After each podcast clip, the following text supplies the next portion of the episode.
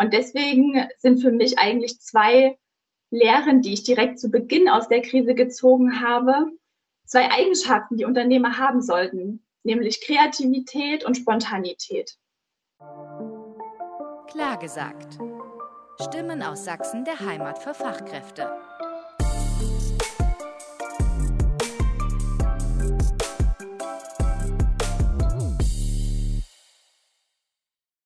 Wir sprechen mit Dresdner Unternehmerinnen und Unternehmern drüber, wie haben Sie eigentlich die Krise bewältigt oder mitten, mittendrin stecken wir ja alle noch, äh, wie kommen wir durch, was hat vielleicht geholfen, was haben wir versucht, was nicht so gut geklappt hat. Und heute haben wir Sandra Freitag im Gespräch, die Schneidermeisterin mit einem Atelier in Dresden-Pieschen. Wir freuen uns ganz doll, dass du da bist, Sandra. Dankeschön für die Einladung. Da kommen wir gleich zum Punkt. Was bedeutet denn für dich in deinem Atelier in Dresden-Pieschen, wo du Damen- und Herrenmode maßschneiderst und auch ein eigenes äh, Taschenlabel produzierst? Äh, was bedeutet für dich die Corona-Krise? Welche Auswirkungen haben dich da getroffen? Die Corona-Krise hat mich eigentlich direkt zu Beginn meiner unternehmerischen Tätigkeit massiv beeinflusst. Meine Dienstleistungsaufträge haben sich geändert, aber auch das Kaufverhalten der Kunden, ähm, die Möglichkeiten, die ich habe in der Kundenbetreuung, haben sich verändert und natürlich auch das Marketing und meine aktuelle Finanzierungssituation. Ich habe einfach ähm, direkt zu Beginn meiner Tätigkeit gemerkt, dass es auch ein etabliertes Wirtschaftsgefüge manchmal wirklich schwer hat, stabil zu bleiben und dass sich vieles so von heute auf morgen verändern kann. Und ich war auch äh, sehr überrascht, dass ich als Unternehmerin so intensiv mit politischen Entscheidungen ähm, konfrontiert sein werde. Das hatte ich nicht erwartet. Hast, äh, Sie haben ja gerade schon gesagt, äh, besonders zu Beginn waren da viele Einschneidungen und Herausforderungen.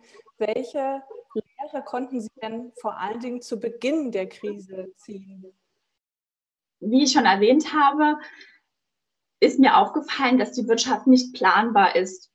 Und so habe ich quasi ähm, gemerkt, dass alle Pläne, das heißt Businesspläne, Rentabilitätsvorschauen, Umsatzprognosen, die ich acht Monate vor Beginn der Corona-Krise erst erstellt hatte und die noch sehr neu und hätten eigentlich aktuell sein müssen, plötzlich keine Relevanz mehr hatten. Und auch in der aktuellen Situation gibt es einfach keine Möglichkeit der Planbarkeit. Es gibt kein Instrument, das vorhersagen kann, wie sich die Situation entwickelt. Und deswegen sind für mich eigentlich zwei Lehren, die ich direkt zu Beginn aus der Krise gezogen habe, zwei Eigenschaften, die Unternehmer haben sollten, nämlich Kreativität und Spontanität. Außerdem habe ich festgestellt, dass Netzwerken unglaublich wichtig ist. Ich dachte immer, das ist so ein modernes Phänomen in digitalen Kreisen, aber tatsächlich tangiert es auch mich als Handwerkerin. Und ich merke zunehmend, dass gute Kontakte zu anderen Geschäftspartnern, aber auch zur Kundschaft wirklich, wirklich wichtig sind. Also Kreativität und Netzwerken als wichtige Punkte, die du für dich festgelegt hast, ja. sind ja schon mal zwei Strategien, um quasi den äh, Herausforderungen zu begegnen. Was hast du denn noch konkret umgesetzt oder in, in Angriff genommen, quasi, um gut durch die Krise zu kommen? Zu Beginn äh, des Lockdowns im vergangenen Jahr gab es ähm, plötzlich Kontaktbeschränkungen und Personenanzahl Obergrenzen für Geschäfte. Das heißt, ich konnte meine Kundenberatung nicht mehr in der Manier fortführen, wie ich sie eigentlich benötigt hätte. Und deswegen habe ich versucht, äh, durch ein neues Produkt erstmal trotzdem meinen Umsatz zu gewährleisten und habe textile Alltagsmasken äh, angefertigt, wie vielleicht viele in der Schneiderbranche das getan haben.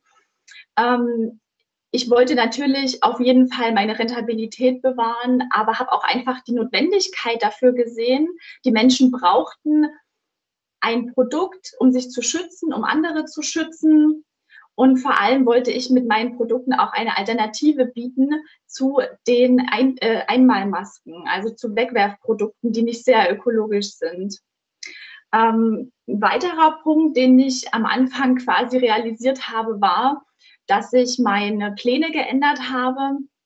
Ich hatte vor, äh, Nähkurse und Marketing-Events ähm, zu machen. Diese Pläne musste ich komplett begraben aufgrund der schon genannten äh, Beschränkungen und konnte leider auch bisher das nicht wieder aufnehmen. Das ist echt ein Punkt, den ich total schade finde. Aber ich verstehe auch die Notwendigkeit von den Corona-Schutzmaßnahmen. Und ähm, das muss ich jetzt einfach mal mit anbringen umso wütender macht es mich, wenn ich manche Mitmenschen sehe, die sich nicht an die Regeln halten. Denn die gefährden nicht nur die Gesundheit der anderen, sondern auch die Zukunft der sächsischen Wirtschaft. Und am Ende sind es die Unternehmer und Unternehmerinnen, die von der Krise wirklich stark betroffen sind. Was hast du denn versucht am Anfang, wo du gemerkt hast, das klappt überhaupt nicht? Das äh, kann ich gleich wieder vergessen. Ja, auch das war ein Lernprozess. Ähm, ich habe mich am Anfang gescheut, mein äh, zuvor aufgenommenes Gründungsdarlehen auszugeben und so zu investieren, wie ich es geplant hatte. Das hat sich am Ende als Fehlentscheidung erwiesen. Mein ähm, Augenmerk in diesem Moment war, dass ich mir meine Liquidität erhalte. Denn ich hatte das Darlehen gerade noch auf dem Konto und wusste nicht, inwieweit der Freistaat die Unternehmen weiterhin unterstützen wird in der Krise und wie lange diese Krise dauert. Und das war halt eben der Punkt, ähm, wofür ich mich entschieden habe, dass ich das Geld erstmal behalte. Im Nachhinein hatte ich dann natürlich Probleme bekommen, das wusste ich aber am Anfang noch nicht. Weiterhin ist es eben so, dass ich jetzt mittlerweile keine Alltagsmasken mehr produziere. Ich habe gemerkt, dass ich einfach auf lange Sicht nicht preislich konkurrenzfähig bin im Vergleich zu industriegefertigten Masken oder ähm, Importware aus Billiglohnländern oder auch den Kleingewerblern, die auch Masken günstiger produzieren können. Aber da kam dann wieder deine Kreativität ins Spiel und du hast äh, das quasi umgestellt und äh, gekickt, was nicht äh, fruchtbar war und dich wieder auf das konzentriert, was gut läuft. Worin siehst du denn Chancen für dich? Ähm, was hast du herausfinden können, was neue Chancen sind? Genau, der Textileinzelhandel wird sich vielleicht nie mehr von dieser Krise erholen. Und das kann für mich als Kunsthandwerker eine Chance sein, äh, neue Kunden zu gewinnen und ich arbeite kontinuierlich daran, dass ich auch meine Kundenkontakte ähm, trotz Kontaktbeschränkungen ähm, pflegen kann. Hier kommt dann für mich der Online-Sektor ins Spiel. Man kann durch ähm, gewisse Online-Angebote nicht nur Produkte verkaufen und Umsatz generieren, sondern man kann auch seine Kontakte pflegen. Und ich hoffe, dass ich mir diese Vernetzung online auch nach der Krise erhalten kann und für mich nutzen kann. Hast du vielleicht noch einen Tipp? Was äh, sollten Unternehmen in Sachsen nicht aus den Augen verlieren in Zukunft, egal wie lange die Pandemie noch geht? Was können wir denn alle Positives mitnehmen?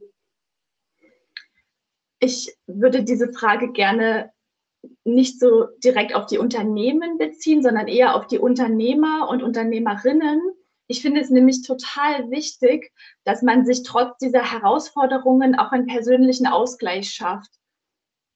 Und dass man schaut, dass man sich motiviert, dass man dranbleibt und durchhält, weil es ist niemandem gedient, wenn die Unternehmer und Unternehmerinnen nach der Krise ein Burnout bekommen oder ihre Gesundheit leidet. Ich finde diesen Punkt unheimlich wichtig. Klar gesagt. Stimmen aus Sachsen der Heimat für Fachkräfte.